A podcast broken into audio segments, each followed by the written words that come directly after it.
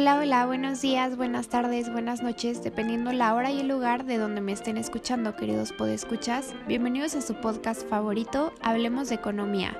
Yo soy Laura Bernal y recuerda que tenemos episodio nuevo cada semana con lo mejor de lo mejor en materia económica. Para este capítulo les preparamos un tema bastante interesante que tiene que ver con un momento de nuestra historia en el cual el dólar se convirtió en el más poderoso del mundo gracias a un pacto entre naciones conocido como Bretton Woods. Y bueno, pues, ¿en qué momento de la historia nos encontrábamos? Esta historia comienza al final de la Segunda Guerra Mundial, en 1944, cuando se acuerda una reunión para las fuerzas aliadas de más de 44 países y cientos de representantes en el Hotel Mount Washington en Bretton Woods. El llamado era para atender la conferencia monetaria y financiera financiera de las Naciones Unidas con el objetivo de regular el nuevo orden financiero al terminar la Segunda Guerra Mundial. También impulsar el crecimiento económico y mundial, el intercambio comercial entre las naciones y la estabilidad económica dentro de países como a nivel internacional. Pero el objetivo más importante de esta reunión era crear una regulación en instituciones mundiales como el Fondo Monetario Internacional y la Organización Mundial de Comercio, pues parte de los motivos para el inicio de la Primera y Segunda Guerra Mundial habían sido en parte gracias a las guerras comerciales y el proteccionismo de los mercados nacionales y bueno, pues los proyectos base de los acuerdos de Bretton Woods fueron elaborados por la delegación norteamericana encabezada por Harry Dexter White y la británica a cuyo frente estaba John, John Maynard Keynes.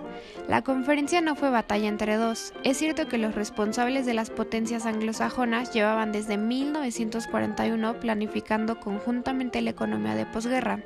También es cierto que entre ambas delegaciones existían notables desacuerdos, tanto por intereses nacionales como por las divergencias entre White y Keynes.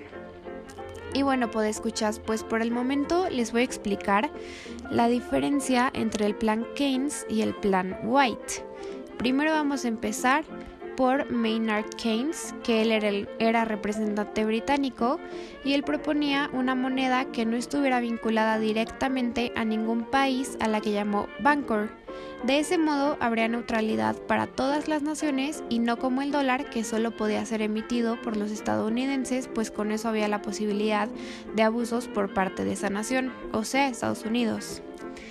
Mm, y bueno, pues su propuesta estaba dirigida al pleno empleo de todos los países para así lograr un equilibrio en las balanzas de pagos mediante un correcto financiamiento y crear una organización de comercio para el control de precios mediante la oferta y demanda.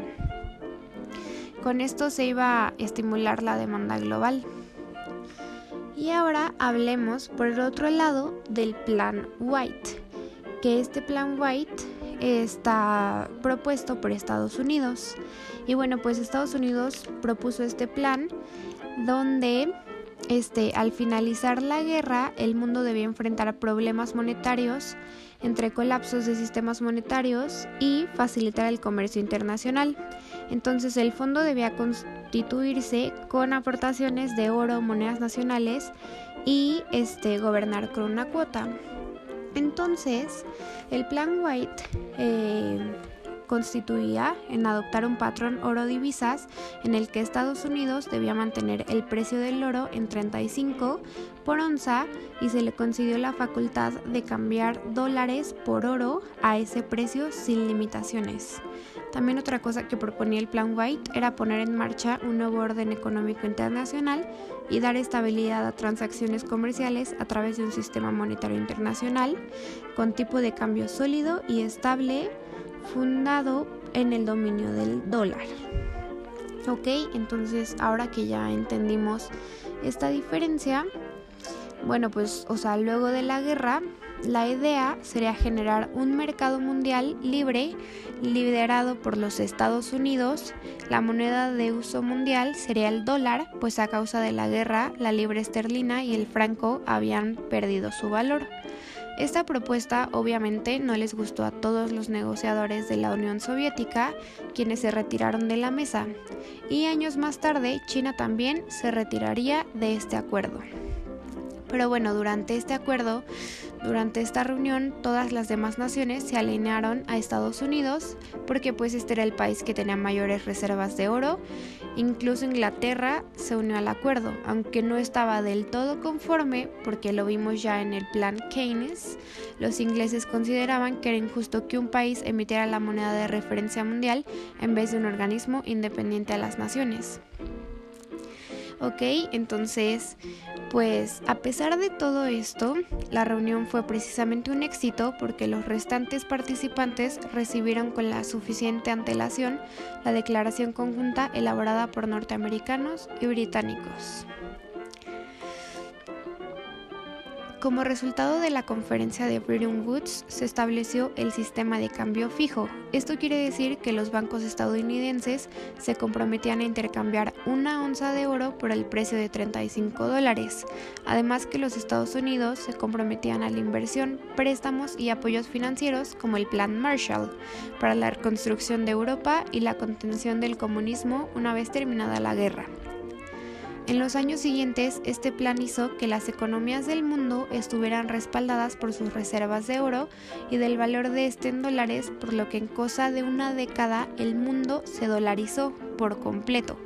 Por primera vez en la historia, una moneda tenía el valor unificado y era identificada prácticamente en todo planeta, por lo que se imprimieron cientos de millones de dólares que circulaban por todas partes. Y obviamente, pues viendo todo esto, este proceso generó una riqueza increíble. Y bueno, pues después de este acuerdo, también se fijaron los tipos de cambio en relación con el oro y con el dólar estadounidense, estableciéndose también el sistema para su revisión. En segundo término, se estableció que las monedas estaban obligadas a ser convertibles para las relaciones de comercio y otras transacciones de cuenta corriente.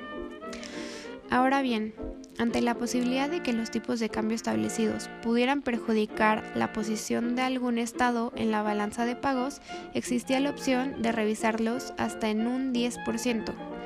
Y por último, se creó el Fondo Monetario Internacional, el Banco Internacional de Reconstrucción y Fomento y el Acuerdo General de Aranceles y Comercio, o sea, el GATT.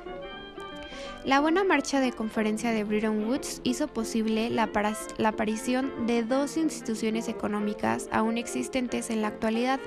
¿Y a qué nos estamos refiriendo? Al Fondo Monetario Internacional y al Banco Mundial.